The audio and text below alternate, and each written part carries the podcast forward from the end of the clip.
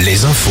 Nicolas Mézil, bonjour. Bonjour Arnaud, bonjour à tous. L'âge légal de la retraite en France est maintenant de 64 ans. La loi sur la réforme des retraites a été promulguée dans la nuit par Emmanuel Macron après la validation d'une grande partie du texte par le Conseil constitutionnel hier soir. Des rassemblements prévus ou spontanés ont eu lieu dans la soirée à Poitiers, Tours, Angers par exemple, parfois avec des débordements comme à Nantes ou à Rennes où des feux ont été allumés devant un commissariat et le couvent des Jacobins. L'intersyndicale qui a rejeté l'invitation d'Emmanuel Macron à l'Elysée mardi appelle à manifester maintenant le 1er mai. Deux hommes mis en examen et placés en détention provisoire euh, hier dans l'enquête sur la mort de Leslie et Kevin dans le sud de Sèvres. Trois suspects sont déjà incarcérés depuis un mois et demi dans cette affaire. Les corps du jeune couple avaient été retrouvés début mars en Charente-Maritime, plus de trois mois après leur disparition.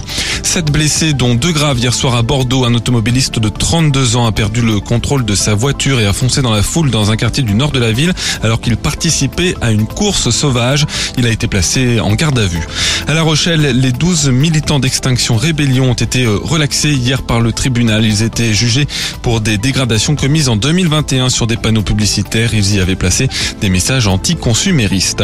Le site internet des impôts inaccessible ce matin. Aucune explication à cette panne pour l'instant. Rappelons que le service des déclarations de revenus a ouvert jeudi. La Ligue 1 de foot, le Stade Rennais accueille Reims à 17h avant le choc entre le PSG et son dauphin Lens à 21h. Hier soir, Lyon a battu Toulouse. En Ligue 2, match à l'extérieur pour Laval, Niort et Bordeaux. Aujourd'hui, à domicile pour Guingamp.